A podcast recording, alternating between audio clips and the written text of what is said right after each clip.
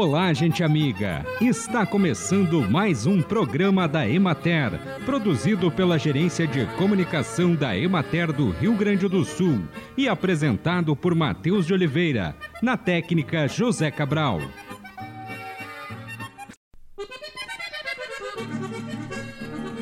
A produção de mudas de pimentas pode ser feita em bandejas ou sementeiras, ou ainda o produtor comprar a muda pronta. Em bandejas, a produção deve ser feita em ambiente protegido, como telados. A técnica mais recomendável para se produzir mudas é de semeio em bandejas de isopor de 128 células, preenchidas com substrato comercial ou preparado na propriedade, colocando uma semente por célula. Caso haja comprometimento da germinação, o ideal é aumentar o semeio para três sementes por célula, fazendo o desbaste depois, se necessário, através do corte com tesoura rente ao colo das mudas menos vigorosas. Nas sementeiras, as sementes devem ser distribuídas uniformemente em sulcos transversais ao canteiro, distanciados 10 centímetros um do outro. Aplica-se de 3 a 5 gramas de sementes por metro quadrado de sementeira. Também é possível adquirir mudas ou contratar a produção delas com profissionais que se dedicam a esta atividade. Este sistema é recomendado para cultivo em áreas maiores e apresenta como principais vantagens a rapidez na obtenção das mudas, assim como a boa qualidade. Acompanhe agora o panorama agropecuário conforme a nova estimativa da safra 2023 realizada pela Emater com dados da segunda quinzena de outubro, a área cultivada de trigo no Rio Grande do Sul totaliza 1.516.236 hectares, o que representa aumento de 0,7% em relação a 1.505.704 hectares inicialmente previstos. A produtividade esperada era de 3.021 quilos por hectare. No entanto, a estimativa atual aponta 2.164 quilos por hectare, representando redução de 28,38%. Essa diminuição pode ser atribuída principalmente aos efeitos do fenômeno El Ninho, como o excesso de chuvas e a ocorrência de outros fatores como geada, vento e granizo, que impactaram pontualmente a cultura em diversas fases do ciclo produtivo. A estimativa de produção atualmente é de 3.280.655 toneladas, o que corresponde à redução de 27,88% em relação aos 5.288.030 toneladas estimadas no momento do plantio. Na última semana, a colheita de trigo avançou consideravelmente, alcançando 82% da área cultivada. Conforme a colheita avança, persiste a redução da produtividade das lavouras e a perda de qualidade dos grãos. Predominantemente, o pH dos produtos colhidos é inferior a 78, sendo considerado de qualidade inferior.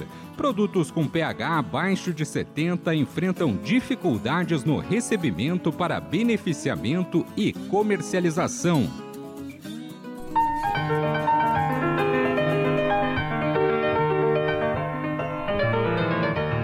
Durante as atividades alusivas ao Outubro Rosa e o Novembro Azul, a coordenadora de ciclos de vida do Departamento de Atenção Primária e Políticas de Saúde da Secretaria Estadual da Saúde, Gislaine Lima da Silva, falou sobre a saúde das mulheres e homens.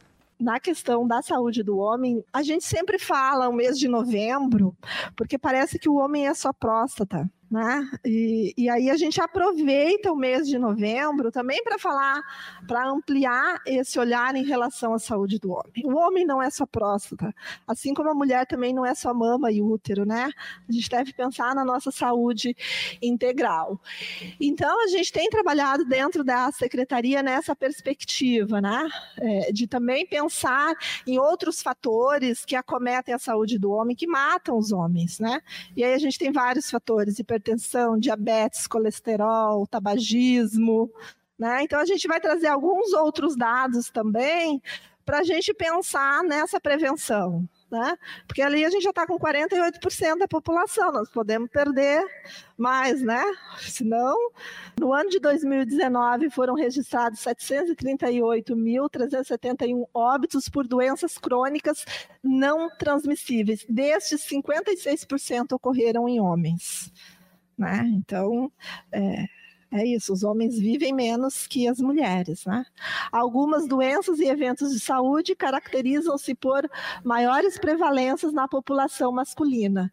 E aí aqui a gente traz um pouco demonstrando essa relação de homens, esse comparativo entre homens e mulheres. Então, a mortalidade precoce por doenças crônicas não transmissíveis, né? Que são aqueles homens que estão morrendo antes dos 59 anos. De 30, mortalidade precoce que a gente fala, de 30 a 59 anos. Então, percebam, é bem precoce mesmo se a gente pensar, né? Como que os homens estão vivendo menos, né? Então, percebam o quanto os homens morrem muito mais precocemente que as mulheres. E por que será que eles estão morrendo, né? Porque eles vão menos nos serviços de saúde, eles falam menos das suas dores, né? Eles compartilham menos essas angústias, né? A gente, a gente costuma né, dividir mais, né? Ter um convívio social maior, né? Do que, do que os homens, e isso acaba influenciando em outros fatores, até questão de saúde mental, enfim. A gente está falando de mortalidade precoce, né? Até 59 anos. Muitas vezes esses homens, né? Por todos esses quadros, acabam chegando lá, que é isso que eu também trabalho com a população idosa, são idosos dependentes, e aí nós mulheres temos que fazer o quê? Cuidar desses homens. Então a gente não quer isso, né? A gente quer um, um envelhecimento saudável aí para para todos. E o câncer, a gente sabe que um fator preponderante aí na, na cura e na sobrevida é o início precoce, identificar precocemente, né? Então, se, o, se os homens não vão no serviço de saúde, quando eles vão, eles já, já estão com o estágio de câncer mais avançado, onde é mais difícil aí a ter a cura, né? E, e, a, e sobreviver ao câncer, e isso mostra que também nos nossos indicadores. A taxa de mortalidade por suicídio, por faixa etária, segundo o sexo também, dos homens de suicídio, que é isso que a gente, que eu estava falando há pouco, né, de, de, de, pensar nas questões também de saúde mental, que os homens, eles acabam tendo essa, essa dificuldade maior de falar das suas dores, das suas alegrias, o homem também não tem só dores, tem alegrias, enfim, né? então de dividir isso, né, dividir com, com a família, com colegas, enfim, né, e isso acaba impactando um pouco aí também na, na taxa de suicídio. Então, na verdade, a gente traz um pouco esses dados, porque a gente quer falar na saúde integral dos homens, a gente não quer falar só sobre próstata, porque eles morrem sim, né? Mas eles morrem por vários outros fatores também, por diabetes, por hipertensão, por suicídio, pela violência, né? Então é isso que a gente quer apontar. E a gente quer que eles busquem lá o serviço de atenção primária à saúde. A gente quer que eles vão lá na unidade básica. A unidade básica é o local da prevenção, é o local da promoção. Lá tem grupos, né? Quando a gente fala de grupos, a gente não vê homem nesses grupos. Claro que os homens trabalham, as mulheres também trabalham, porque a gente escuta isso, tá? Ai, mas os homens trabalham. Ai, daí eu me sinto ofendida porque eu trabalho muito, a gente trabalha, né? As mulheres trabalham muito, mas ao mesmo tempo a gente acha um tempo. E como que a gente faz com os homens?